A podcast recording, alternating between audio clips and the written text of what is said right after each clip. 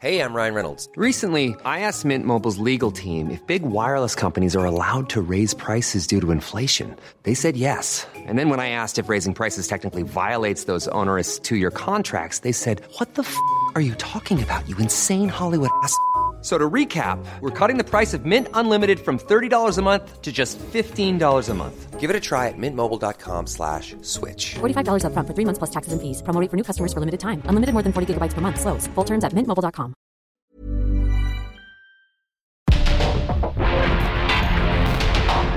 Porque el mundo actual no se entendería sin la economía, las finanzas y los negocios.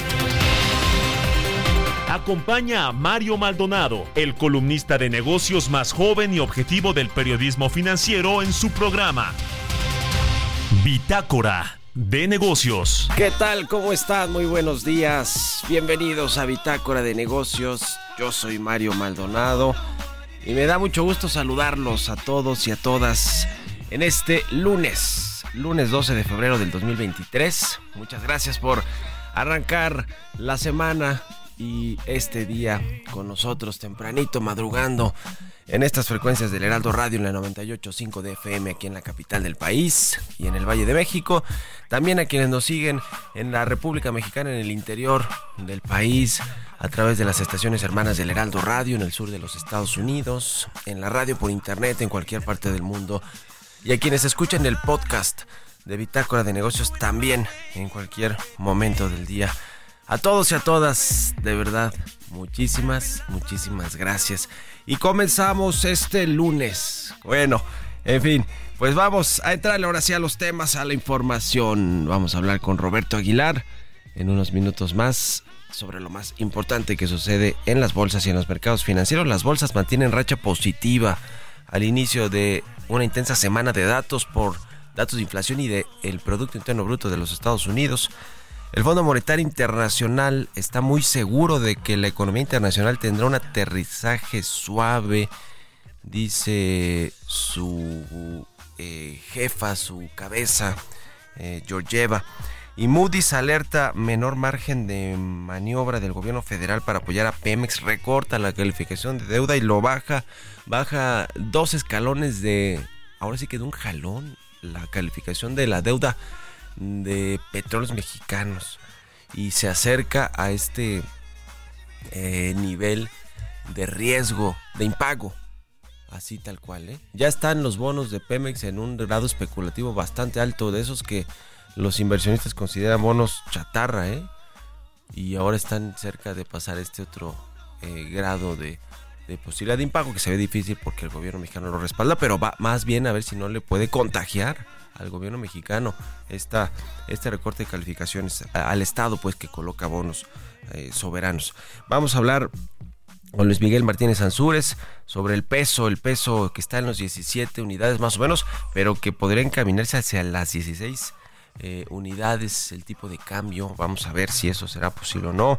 Vamos a hablar con Carlos Martínez, director general del Infonavit, sobre la reforma que planteó AMLO el presidente López Obrador para este instituto y que se convierte en constructor también y en arrendador de vivienda social. Vamos a traerle el tema, vamos a hablar con Óscar Ocampo del IMCO sobre una menor inversión en energías sin reguladores, que ya ve que los quiere borrar del mapa, los reguladores, incluida eh, la Comisión Reguladora de Energía, que bueno, de por sí ha sido tan golpeado este sector energético para los privados en el gobierno actual.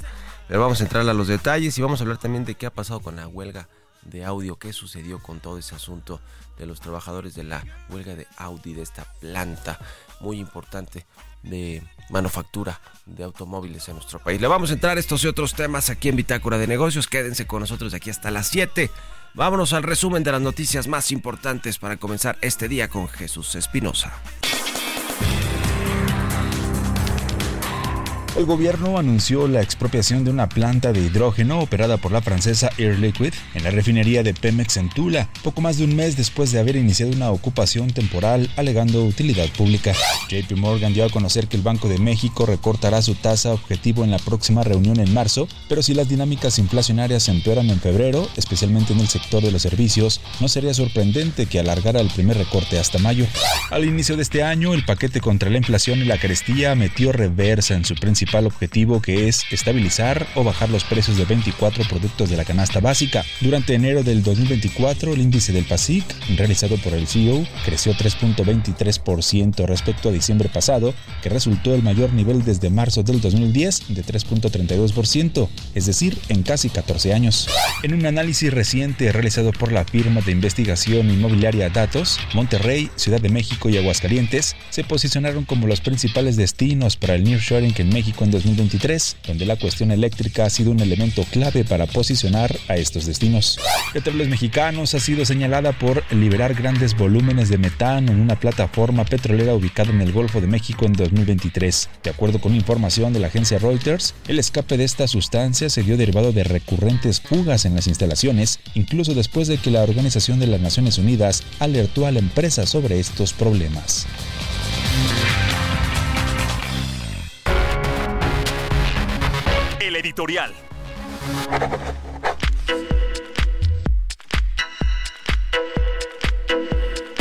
Bueno, pues hay noticias que tienen que ver con el sector energético, además de todo este asunto de lo que ha sucedido también con el huachicol, ¿eh? que vaya que ha crecido este robo de combustible, el famoso huachicol que aumenta las tomas clandestinas en el país, es decir, de esas promesas incumplidas, porque hay que decirlo con todas sus letras. ¿eh? ¿Se acuerda cuando casi arrancaba el sexenio que el presidente del observador lanzó esta cruzada en contra de los huachicoleros?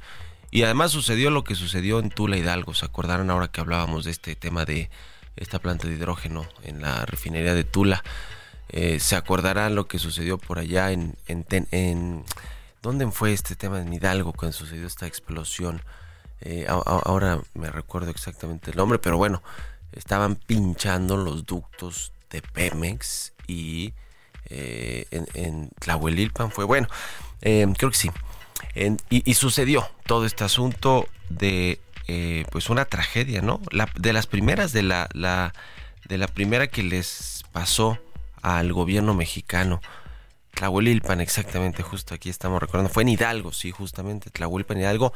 En enero del 2019, imagínese, venía llegando el gobierno, el presidente observador en su primer, en su segundo mes eh, de gobierno.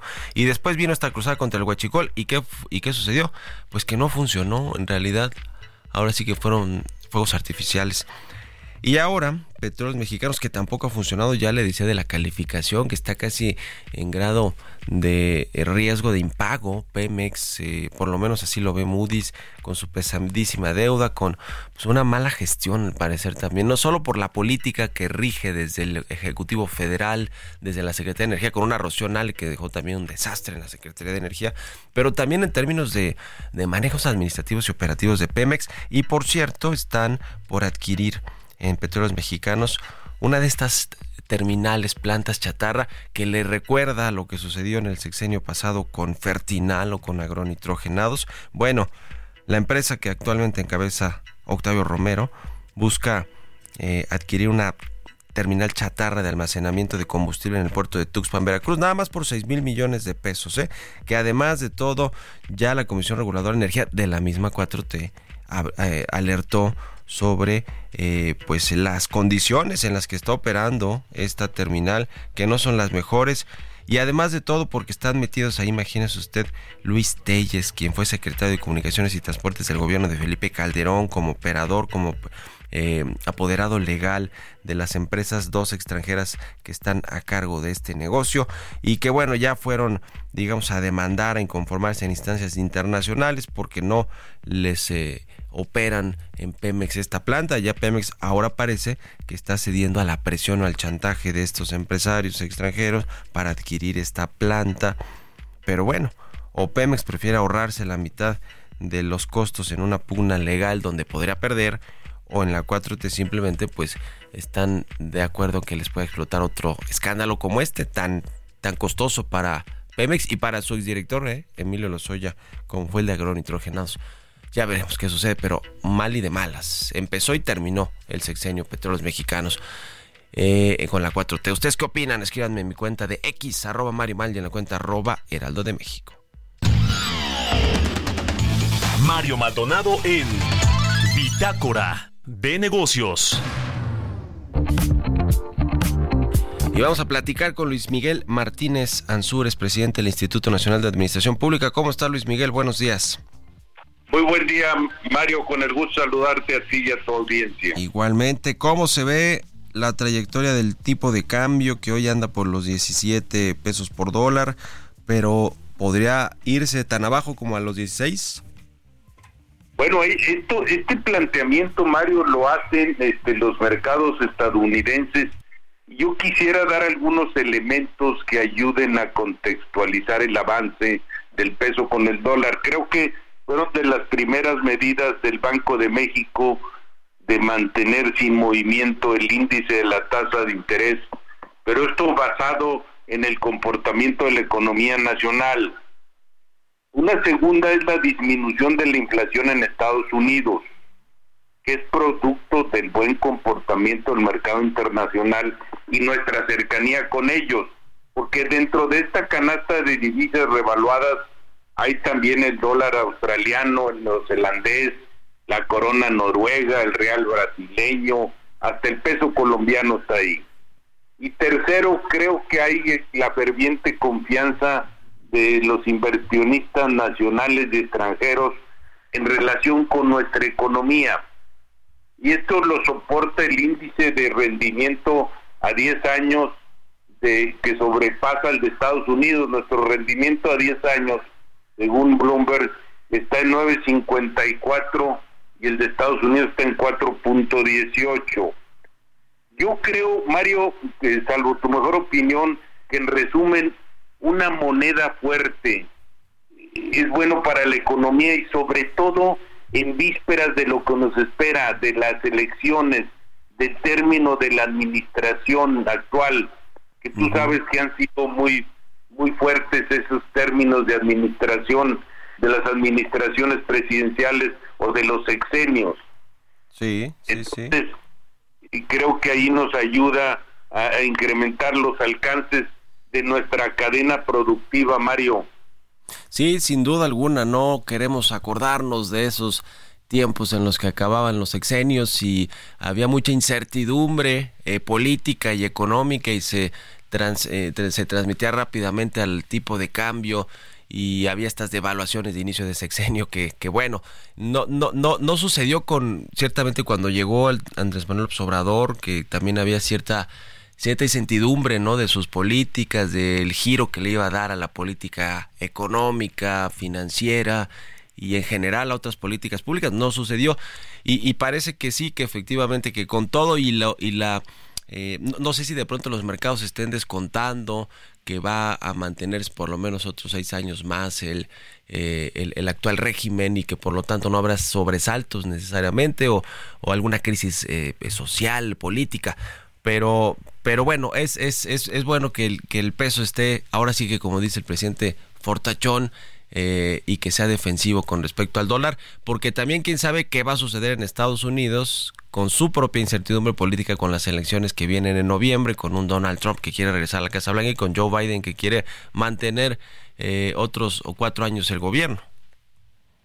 Sí, como puedes ver, pues hombre, estamos en la presencia de dos hombres de uno de 80 y otro de 77, parece que la salud este, está en cuestionamiento. Yo creo que aquí en México, Mario, si me permites, ha importado mucho el momento de aprovechar el gobierno en dos sentidos, respetar y mantener una sana distancia que lo han hecho con el Banco de México y ha dado buenos resultados.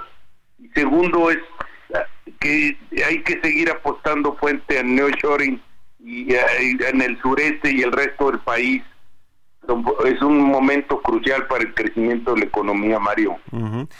Pues bueno, lo estaremos analizando y como siempre muchas gracias Luis Miguel Martínez Sansures, presidente del Instituto Nacional de Administración Pública, por estos minutos. Un abrazo y buenos días.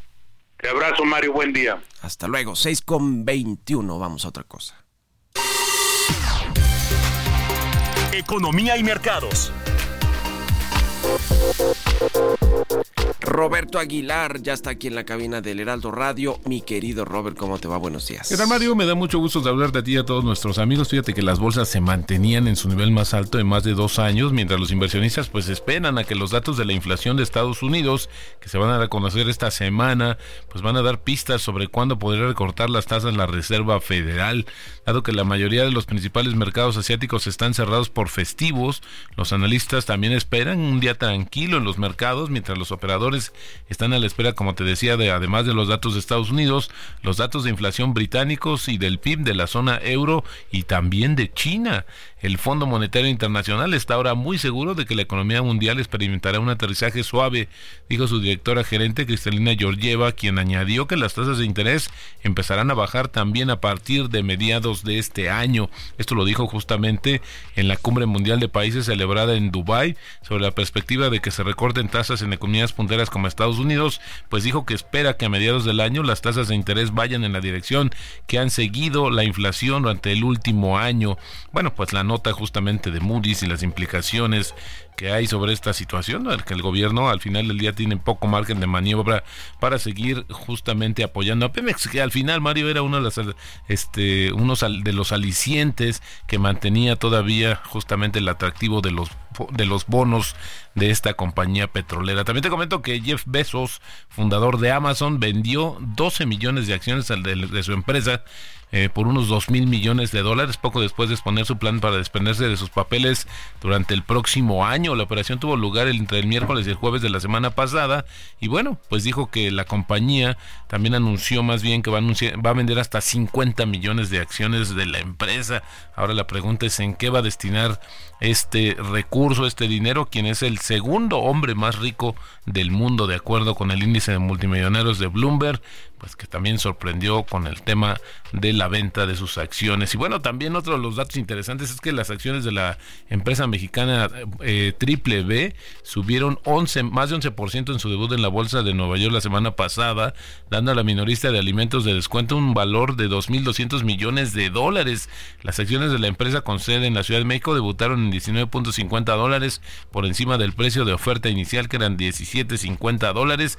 Y bueno, pues fíjate que también es otra compañía pues que acudió al mercado estadounidense con eh, pues donde ofrecen una valoración más alta y hay una masa de inversionistas mucho más amplia que eso ayuda justamente para el precio y para la colocación de las acciones. La pregunta es si habrá otras empresas, Mario, que seguirán esta misma ruta. Bueno, pues es una empresa importante, no es de las más destacadas, pero bueno, quizás sea una tendencia otra de las empresas que ya está cotizando sus acciones en Estados Unidos es también Betterware, esta empresa eh, comercial, pero bueno, pues al final veríamos qué sucede. Y también el tipo de cambio inicia operaciones en la semana en 17.05, Mario. ¿Tú cómo ves el tipo de cambio llegando a los 16 eventualmente o qué, qué opinas? Ya 16 se me hace que es un tema preocupante, de hecho he visto un par de análisis sobre el impacto que tiene ya en el intercambio comercial y de algunos sectores.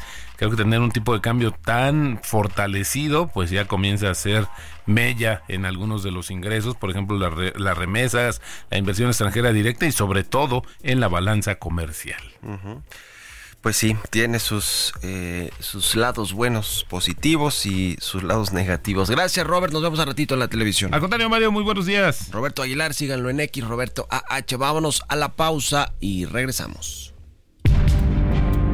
En un momento continuamos con la información más relevante del mundo financiero en Bitácora de Negocios con Mario Maldonado.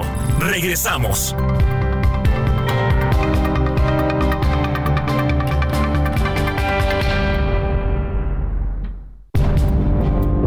Estamos de vuelta en Bitácora de Negocios con Mario Maldonado. Ya estamos de regreso aquí en Bitácora de Negocios. Son las 6 de la mañana con 31 minutos, tiempo del centro de México. Bueno, vámonos al segundo resumen de noticias con Jesús Espinosa. En un comunicado, la COFESE señaló que la propuesta de reforma constitucional presentada por el Ejecutivo Federal de eliminar la Comisión Federal de Competencia Económica deberá ser analizada y discutida por el Congreso de la Unión, ya que la política de competencia económica es indispensable para que la población mejore sus condiciones de vida y que desde su creación ha cumplido con este mandato. De acuerdo con un análisis del Instituto Mexicano para la Competitividad, los recursos propuestos en la iniciativa de reforma del presidente Andrés Manuel López Obrador para crear el fideicomiso Fondo de Pensiones para el Bienestar. Solo se recibirán en una ocasión, por lo que difícilmente podrán mantener el ritmo de expansión del gasto en pensiones.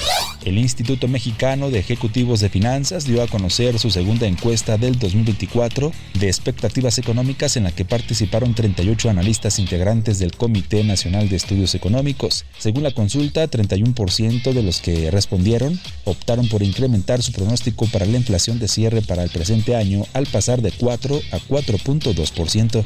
De acuerdo con los datos publicados por el INEGI, la producción industrial en México retrocedió en diciembre pasado, con lo que ligó dos meses a la baja. El indicador de la actividad industrial registró un retroceso mensual de 0.7% en el último mes del año pasado, luego de la contracción de 1% reportada en noviembre pasado. Entrevista.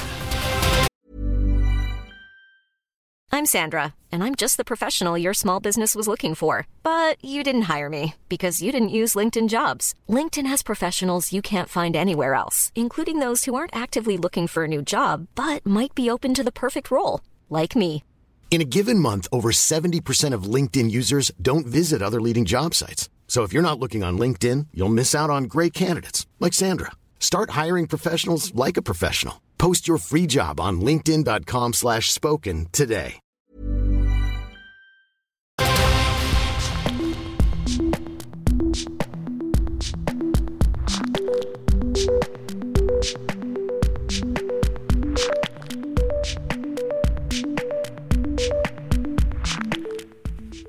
Y bueno, ya le comentaba y hemos hablado ampliamente sobre esta batería de iniciativas de reformas que propuso el presidente del observador la semana pasada al Congreso de la Unión.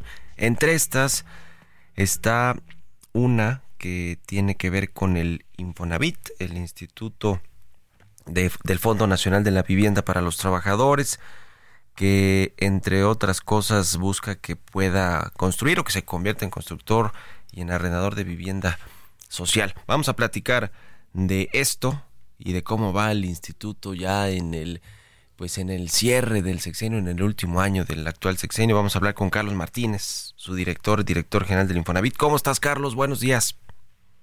Buenos días, Mario, y saludos a todo el auditorio. Igualmente, gusto saludarte, como siempre. Pues a ver, ponnos más en contexto sobre lo que contiene la iniciativa de reforma que toca al Infonavit y que propone esto, ¿no? Que pueda construir, que pueda ser arrendador de vivienda.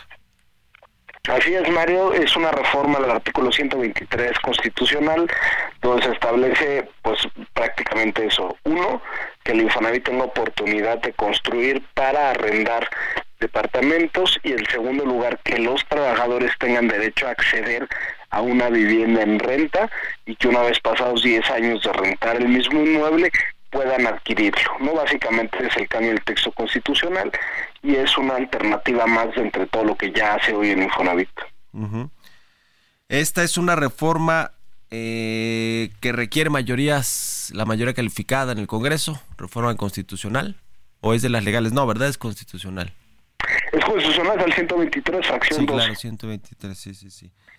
Eh, ahora, yo justo comentaba y, y enumeraba algunas de las acciones que ya han se han modificado y que no requieren una reforma constitucional, como eh, pues este tema de poder acceder a una segunda vivienda mediante el crédito de del Infonavit, de eh, poder adquirir un terreno, de poder eh, aumentar, digamos, la construcción, los pisos de las actuales viviendas, en fin, y, y muchas otras eh, eh, cosas que, que ya se han modificado y que eh, pues le, le han permitido a los trabajadores, eh, digamos, hacer mejor uso de esos recursos, de los créditos que puede otorgar el Infonavit para eh, asuntos de vivienda.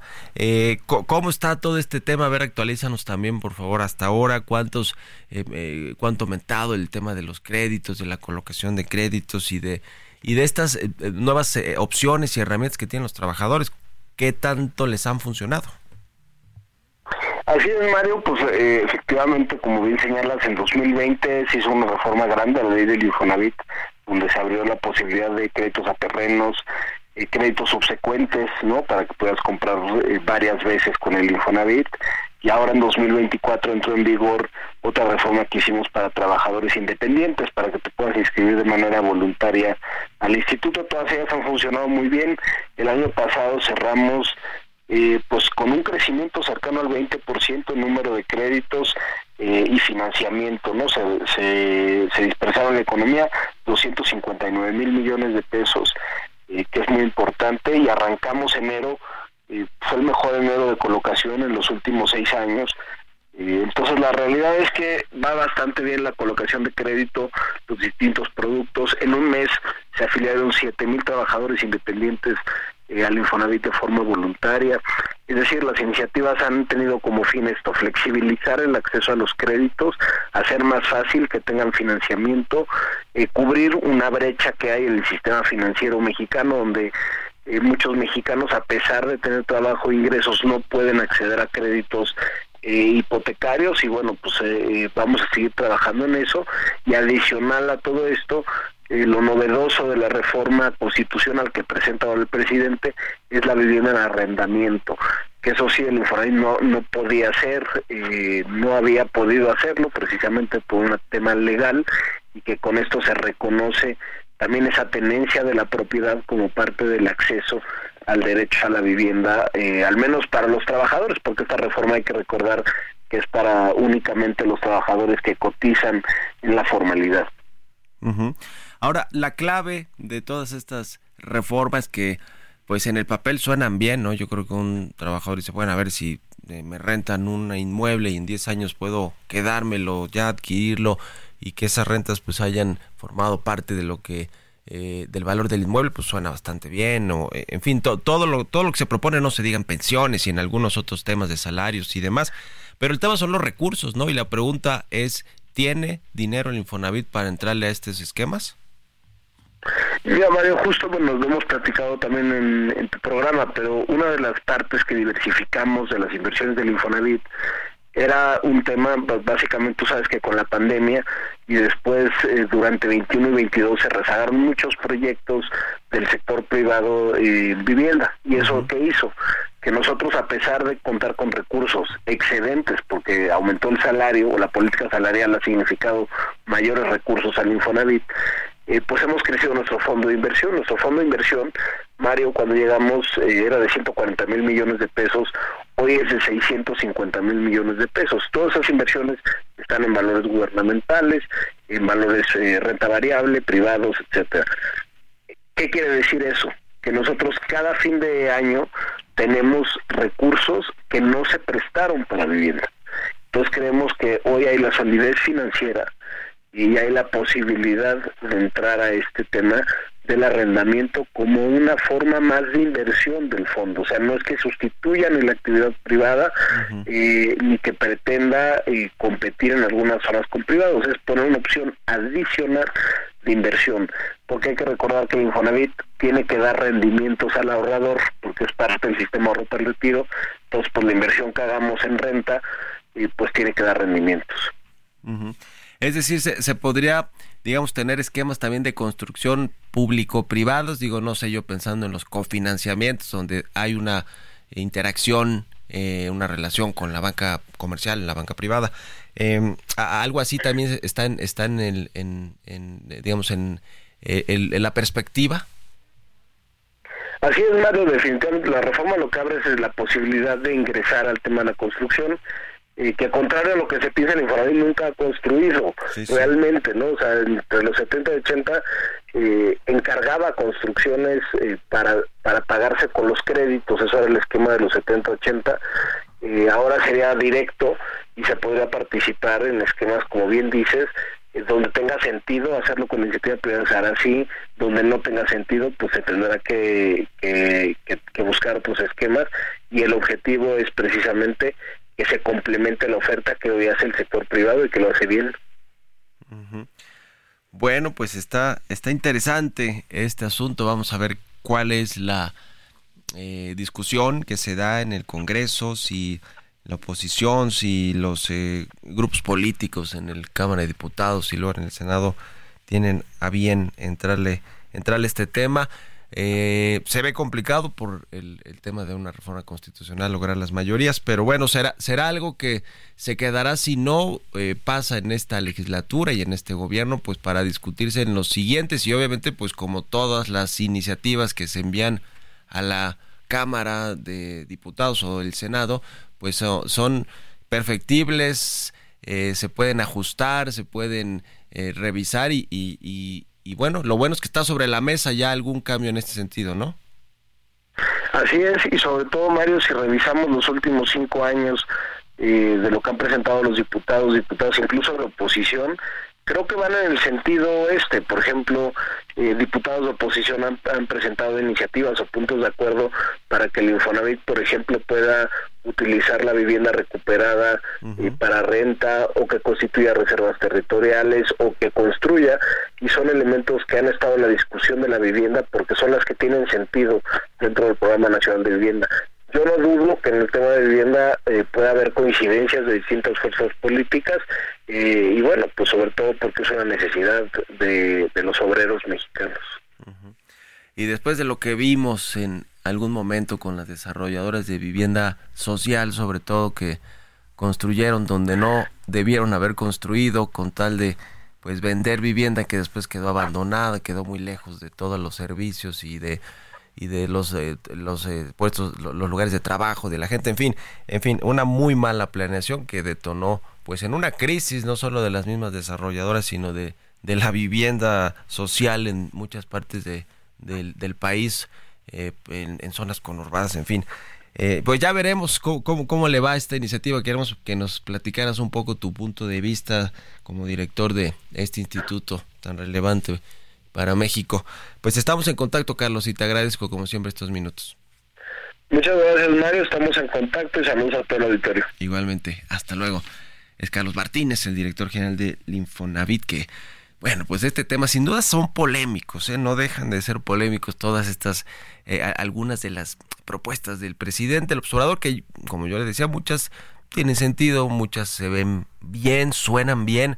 Eh, eh digamos, México quisiera tener recursos para poder hacer muchas más cosas, sobre todo en materia social. Pero a veces pues no es posible con presupuestos, porque si nos vamos a lo macro, bueno, pues va el próximo gobierno a tomar un país con un presupuesto mucho más estrecho en términos fiscales, en, términos de márgenes fiscales y financieros, ¿eh? con el déficit fiscal que tendremos, con eh, la deuda que se pidió este año se va a pedir o se está pidiendo para financiar el gasto público histórico de 9 billones de pesos y, que de pronto pues también tenemos eh, presiones en pensiones, pensiones que son progresivas, que están creciendo como las de los adultos mayores, como la reforma que se pretende y que el gobierno quiere poner este estos recursos para que unos 9 millones de mexicanos puedan tener una pensión promedio del ISTE, que son 16 mil 777 pesos. En fin, todo esto requiere recursos, recursos públicos, ingresos fiscales, ingresos petroleros, ingresos por servicios y contraprestaciones de concesiones. Y, y es ahí donde está el problema. Porque eso ha sido un problema para todos los gobiernos, ¿eh? Cuando quieren echar a andar proyectos de infraestructura, proyectos productivos por parte del gobierno, pues requieren recursos y se, una de dos, o se endeudan o requieren eh, reconstruir, reformular el, el presupuesto, es decir, quitarle algunas dependencias, algunos proyectos, programas para ponerse a otros. Entonces, así funciona el tema del presupuesto y es un asunto, pues como su nombre lo dice, de recursos, de dinero. Vamos a ver cómo, cómo van las, eh, cómo funcionan estas iniciativas o cómo eh, las reciben en el Congreso, en la, en todos los grupos políticos. 6 con 47, vamos con otro tema. Historias empresariales. Bueno, pues se mantiene la huelga en la planta de Audi en México. Esta empresa alemana, el Sindicato Independiente de Trabajadores de Audi México, rechazó la propuesta de un incremento salarial de 7% que la empresa propuso y que fue sometida a una consulta o votación para el 9 de febrero, es decir, el viernes pasado, y no funcionó. ¿Cuál es eh, el tema de fondo? Nos platica Giovanna Torres. Thank you. Hace más de 25 años, Audi llegó a México en medio de la expansión del mercado automovilístico, ofreciendo su gama de autos de lujo con tres concesionarias en el centro del país y tan solo en su primer año logró la venta de 195 unidades. Para ese momento, en 1996, la empresa fue la tercera en incursionar en el país, haciendo frente a BMW o Mercedes-Benz, quienes llevaban alrededor de cuatro años controlando el mercado de los autos de lujo. Sin embargo, la compañía alemana tuvo un gran crecimiento a lo largo de los años. En el 2021 contaba con 43 concesionarios, con presencia en 32 ciudades y 26 estados, con ventas de más de 9.400 automóviles. Los proyectos de la automotriz de origen alemán no se han limitado a las ventas. Dentro del marco de la celebración de sus primeras dos décadas en el país, en 2016 nació Audi México y su principal objetivo fue el de la construcción de su planta en San José, Chiapa, Puebla. La marca eligió el lugar por su ventaja geográfica que conecta con los puertos más importantes de México para la fácil exportación de sus productos. Desde un inicio con su modelo Q5, consiguió producir más de un millón de unidades. Dicho modelo es exportado a todo el mundo con excepción de China, que produce sus propios vehículos. La famosa empresa de vehículos alemana pertenece al grupo Volkswagen, que es una de las mayores compañías en el sector automotriz. Comercializa 12 marcas, pero conserva su independencia. Estas están divididas en tradicionales y de lujo. Para Bitácora de Negocios, Giovanna Torres.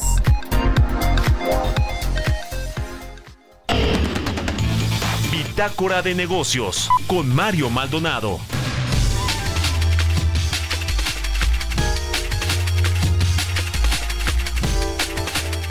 Y bueno, pues entre todas estas reformas que ya platicábamos, eh, o estas propuestas de reformas constitucionales y legales, está desaparecer organismos autónomos, reguladores de prácticamente pues todos los sectores, eh, como la Comisión de Competencia, el Instituto Federal de Telecomunicaciones, la Comisión Reguladora de Energía, la Comisión Nacional de Hidrocarburos.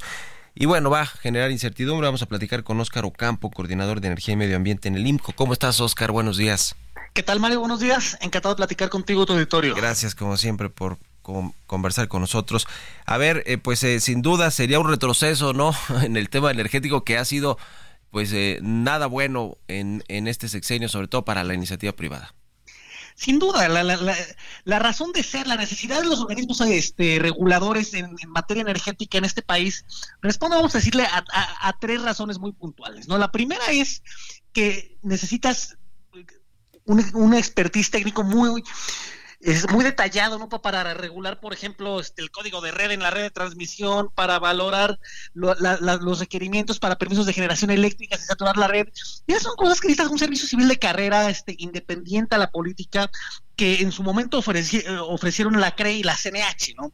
Segundo punto, necesitas órganos colegiados, es decir, eh, que haya una deliberación que no dependa únicamente de un burócrata el otorgamiento o no, la autorización o no, este, actualizar tal o cual reglamento. Y eso, esa es la virtud de los órganos colegiados, ¿no? Que te permite una, una discusión no tan jerarquizada, sino mucho más este, horizontal, ¿no? Y eso es otra cosa que ofrecen los órganos reguladores. Y tercero, en un país con empresas productivas del Estado muy importantes como Pemex o la CFE, pues necesitas una, una gente afuera de la Secretaría de Energía para que pueda este, dar un piso parejo tanto para el Estado como para los privados. Es decir, ajena a los intereses de Pemex y de la CFE y por supuesto también ajena a los intereses de los privados. Ahora que mencionabas empresa productiva del Estado, que fue el régimen que eh, tuvieron o, o, el que se les dio formalmente y legalmente a Pemex y CFE con las reformas del sexenio pasado.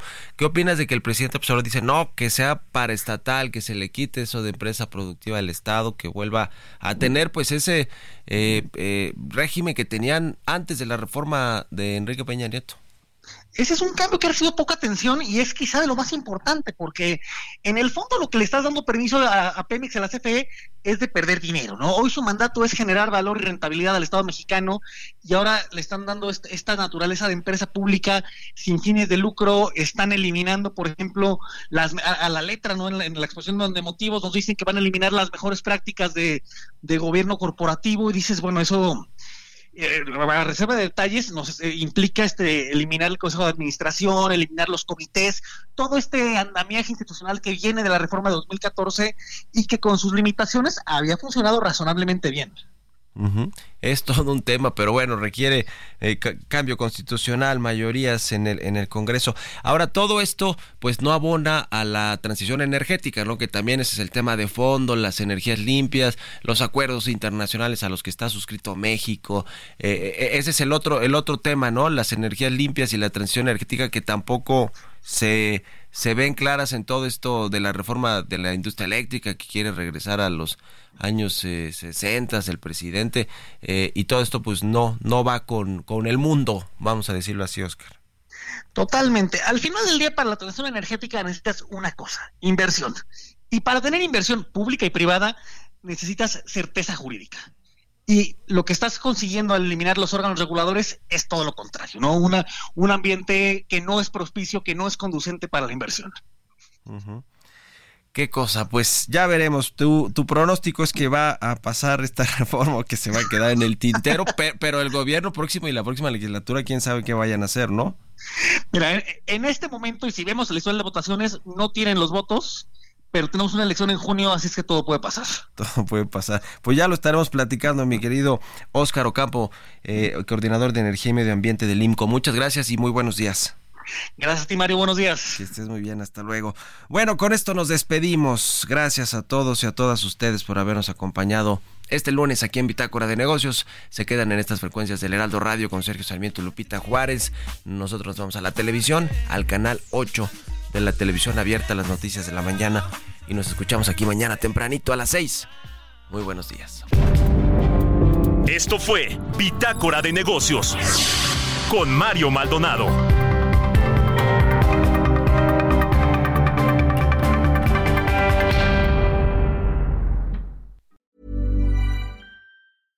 Hello, this is Danny Pellegrino, host of the Everything Iconic podcast, and I'm here to tell you all about Splash Refresher because hydration is mandatory, but boring is not. Now, I love my water, but if I don't spice it up, I'm not going to finish what I took out of the fridge. That's why I love my Splash Refresher, which is flavorful, delicious, bright, hydrating, and zero calories.